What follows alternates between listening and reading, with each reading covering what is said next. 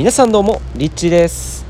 はい、えー、今ですねイスタンブールからあのブルガリアっていう国に向かっている途中なんですけれどもまだイスタンブールの端の方に今来ておりましてですね、えー、昨日はちょっと散々な目に遭いましてですね何が起きたかって言いますと電車から降ろされたんですよね。でまあこれ僕が本当に悪いんですけど何をしたかって言いますとあの電車を予約して乗るっていうあのそういう風になっているんですよねそのイスタンブールからブルガリアに行くための電車は、まあ、予約が必要だったっていうことだったんですけれどもあの予約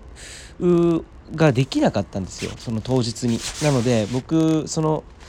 係員の人にあのどうしたらいいか聞いたらもう今からその電車に乗っちゃいなって言われてその電車に乗って、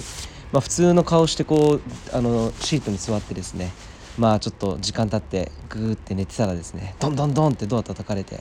なんかあのよく映画に出てくるこう寝られるようになってる列車になってるんですけど一つ一つこう個室になっててでドアがあってカーテンがあってでも真っ暗にしてたからどんどんどんどんっていきなりこうなり始めてうわっと思ってでパッて起きて開けたらあの警備員の人でですね「お前あのチケット持ってるか?」とこういうふうに言われましてで僕は、まあ、チケット持ってないんででもあの URL パスっていうのは持ってるから、まあ、これが持ってれば31カ国移動できるっていう、まあ、それ証明になるのでこれ持ってるよと。なのでチケット代後で払うからっていうことを言ったらですね、まあ、それはもう聞かないということであの今すぐというかもう次の駅でもう降りろとかって言われてで泣く泣くもう本当にひどいですよ本当になんかトルコ、まあ、トルコのか人だったんでトルコ人が悪いとかそういうわけじゃないんですけど、まあ、たまたまその今回その降ろされた場所はまトルコの中ででトルコ人のその警備員の方だったんですけど電車がもう止まる前からもう動いてる段階でこう駅に到着した時にこの間に降りろみたいな感じでこう荷物をバンって言ってちょっと僕もなんか胸ぐらこう掴まれそうになるぐらいの本当にそういう勢いであのかなりもう警戒されていたっていう感じだったんですよね。なんかこういう経験ほんと初めてだったからちょっと面白い映画の中のこう世界に近いなっていう感じで楽しんでたんですけどで降ろされたところ全くよくわからない場所で真っ暗だし着いてみたら本当に人も誰も歩いていなくてもう夜中の12時前ぐらいだったんですよ。なのでもう今からホテル取るって言ってももう取れる場所がないので Airbnb もメッセージ入れたとしても、まあ、この時間帯でチェックインできるところっていうのはないからどうしようかなと思ってまあ道こうとりあえずこう僕の荷物結構重たい荷物をこう歩きながらこうガラガラ引きずりながら街を歩いていたらですね野良猫とか野良犬が歩いてるんですよ。本当になんかその彼らの気持ちが虚しさというかその気持ちが分かったっていうか あの虚しかったですとにかくこう電車に置いてかれてで自分だけこうなんか悔しい思いというか何て言うんですかねでまあこう歩いてって真っ暗いこう道を歩いてってよくわからない土地にこうしかもトルコ人ってあの英語が通じないんですよ。だから本当に久々にこう海外に来てある程度こうヨーロッパ他のところだったら英語が通じていたんですけれども、まあ、トルコの場合はあんまりこう英語が通じないっていうことが発覚しましてですね。なのであのなかなかそういうところもあって結構寂しさっていうのも湧いてきたりしてで結局その日の夜、まあ、昨日の夜はその後、まあベンチを見つけたのであこれ寝ようと思って、まあ、ベンチ確保してでそこでこう野宿をしようということになりました。であるあある程度こう時間が経ったらですねある人に声かけられてでパッて目開けたらですね警官だったんですよ。でその警官の人にまあこう いろいろこう事情を聞かれてで僕もこういろいろ話したんですねその経緯っていうものを。で今こういう状況で今こう野宿していたっていうことを話したらですねまああのパスポート見せろって言われたんでパスポート見せろっていう前にまず自分のその警察証明書を見せろっていう話なのでまあ言ってみたらその実際に彼のそのカードとその警官ナンバーみたいなものと実際も彼が持ってる拳銃のナンバーが一致してるってことがこう分かって本物の警官絶対当たり前の本物の警官なんですけどちょっと一回そういうの言ってみたかったっていうのがあって でもそんなこんなでじゃあ俺のパスポート見せるよとかっつってバンって出しておおパラパラってめくっておお結構いろんなところ旅してんだなとかっつってそうだよとかっつって。ヨーロッパこれでチケットを持って旅してるんだとかって話で結構その警官の人がですねだんだんだんだんこう打ち解けてきていい感じの人で「あのー、ここは寒いだろう」とかって言ってあっちに建物があるからあの俺そこで今警備してるところだったからあのあっちにもねベンチがあるからそっちの方で寝てていいよって言ってでありがとうっていう感じになってでそのベンチの方に移動してる間にですね彼があの歩きながら僕の前を歩きながらですねあのコーヒーコーヒー好きかとかって言ってくれてコーヒー？とか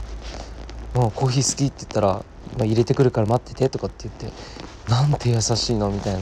感じで。でその後コーヒー持ってきてくれて2人でベンチ座って、まあ、彼はタバコに火をつけて吸いながら、まあ、いろんな話をしてたら実はもう昨日その後彼とずっと話をしてて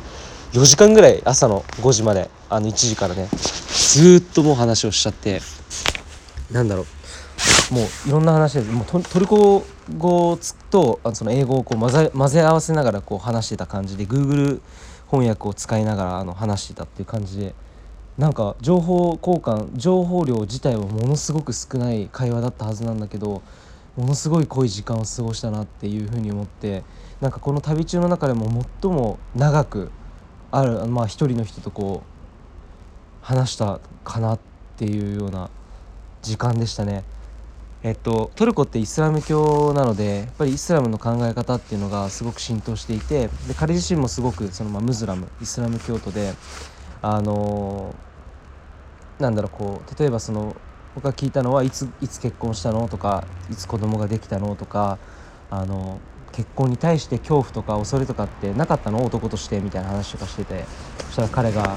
「そんなのあるわけないじゃん」みたいな「えなんでそういうふうに堂々と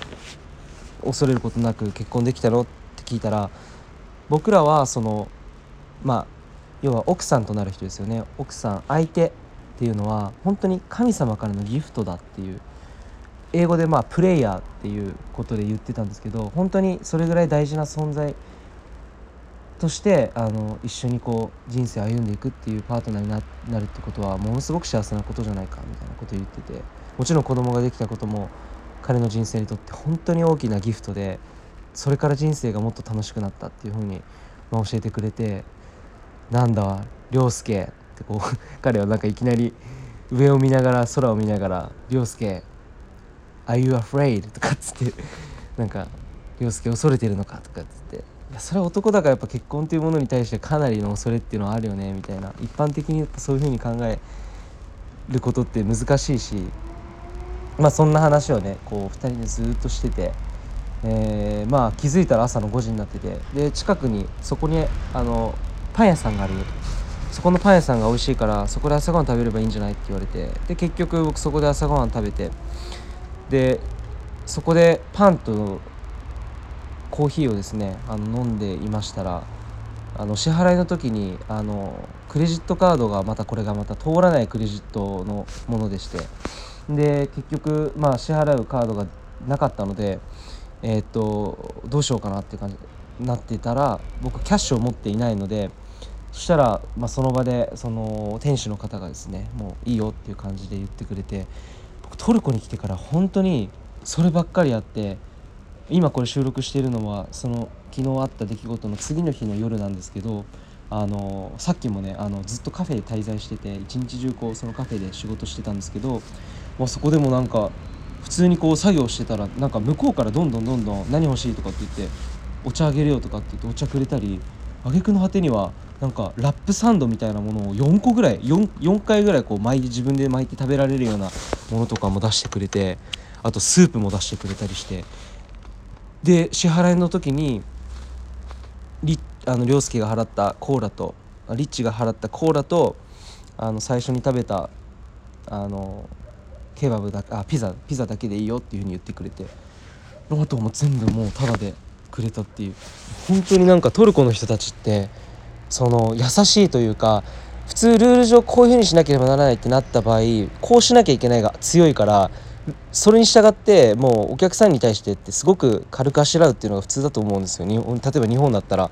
あの例えば間違えて作っちゃったやつとかって絶対破棄するじゃないですか。でもトルコの場合は間違って作ったものがあったとしてそれを人に提供しちゃうっていうあげちゃうみたいなそういうなんか人間らしさみたいなものがあってすごく面白い国だなと思って、えー、温かい、えー、いろんなねこう嬉しさを